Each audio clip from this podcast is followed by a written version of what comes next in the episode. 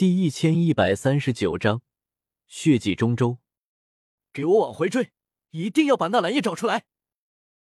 阴暗的地下暗河中，响起古猿愤怒的咆哮声。他们这么多人，居然还把人追丢了，不仅没有得到地品除丹，一旦纳兰叶真的成帝，到时候古族还会有巨大的麻烦。是，族长。几位古族长老低声应道。只是个个面露苦楚之色，他们一路追过来，不知道跑出去几千里远，谁知道纳兰叶究竟是在哪里换成分身溜了的？这么久时间过去，对方恐怕也早就逃离这片区域，不知道躲到哪里去了。这让他们怎么找？可是没办法，必须找，找不到后患无穷。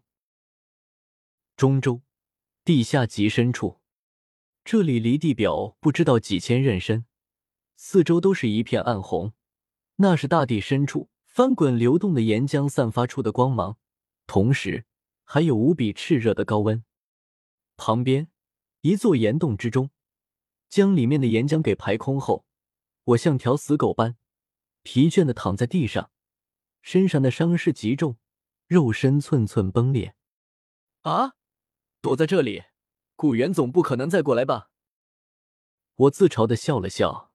果然，论及逃跑，整个斗气大陆的斗圣加在一起，也没有人比我更厉害。先前遁入地下暗河中，不过是借助恶劣的环境，偷偷换成分身；至于我的真身，则是悄无声息的遁入空间深层，再在分身和真身上同时施展人海茫茫。遮掩住气息，那种紧急情况下，古元一时半会儿不可能分清楚。分身继续向前逃窜，吸引古元的注意力；真身则遁入地下极深处。这里真的非常非常深，即便是以我的灵魂力量，都无法穿透这么厚的岩层，感应到地表情况。反过来，哪怕古元从我头顶的地表飞过去。他也无法感应到我的存在。我从那戒中取出七八枚七品丹药，都是疗伤用的，或者治愈肉身，或者温养灵魂。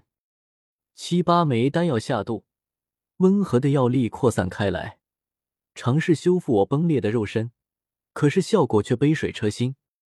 地品除丹的药力太过磅礴，也太强大，我的肉身根本支撑不住。我再次苦笑。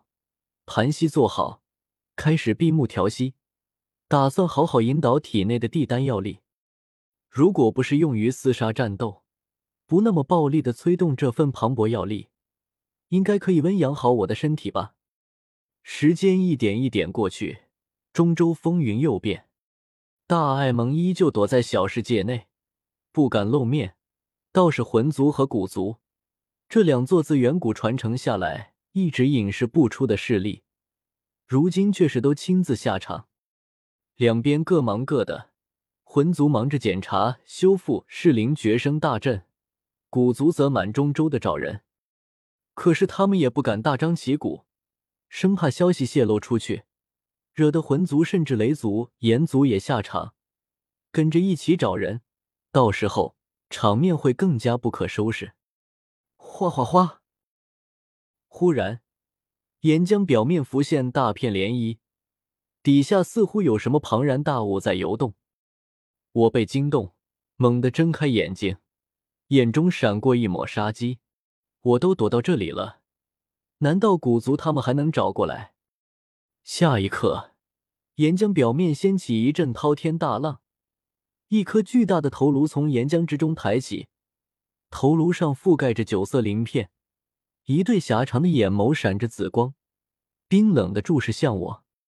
我呆了呆，感觉这东西上传来的气息有些熟悉。彩铃，巨蟒身上散发出蒙蒙九彩光芒，随后巨大的体型不断缩小，化成一道妖娆的倩影，头戴凤冠，身着紫裙，赤着脚踏浪而来。正是彩铃。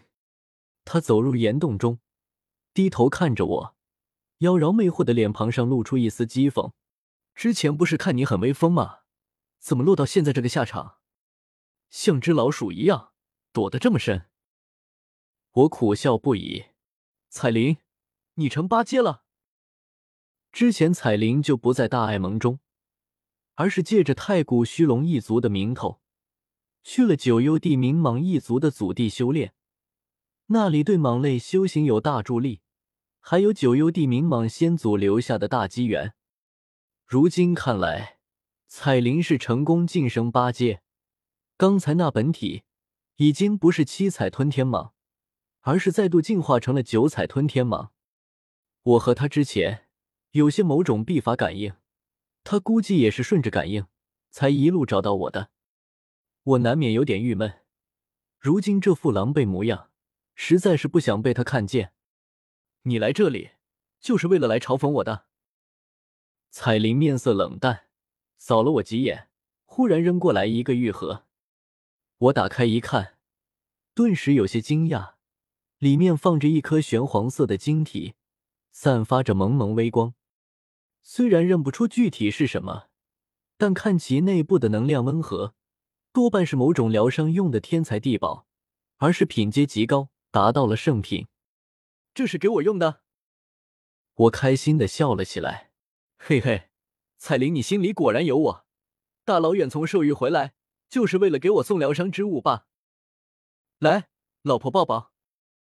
我从地上爬起，张开双臂想要去抱彩铃，却不防她忽然抬脚，赤足一脚踹在我胸口上，又给我踹回地上。滚！彩铃冷冷说道。我揉了揉胸口，有些不满。真是的，又不是没抱过，什么都做过了，有必要天天对我冷着脸吗？哼，彩铃，你别看我现在落魄，其实我还留有一招后手，只是我一直不愿意用罢了。我要是用出，必成斗帝。彩铃眼中闪过一抹惊讶，忍不住问道：“什么办法？”血祭中州，我神情有些挣扎。以前魂天帝就是靠着一招成功晋升斗帝，而这一招的基础就是魂殿花费了数千年时间，在整个中州各座大城市下暗中布置的成千上万座适灵绝生大阵。在扫平魂殿后，我谁也没有提及，特意将这些大阵暗中保留下来。只为将来做个保险之用，只是这一招太过歹毒。一开始我只想用炼丹之法来补全地丹，可是如今，古元都是你逼我的。我眼中露出一抹狠意。在这里调养了几天，我的身体勉强恢复了些，总算没有爆体而亡之忧。当即，我拉着彩铃往地表遁去。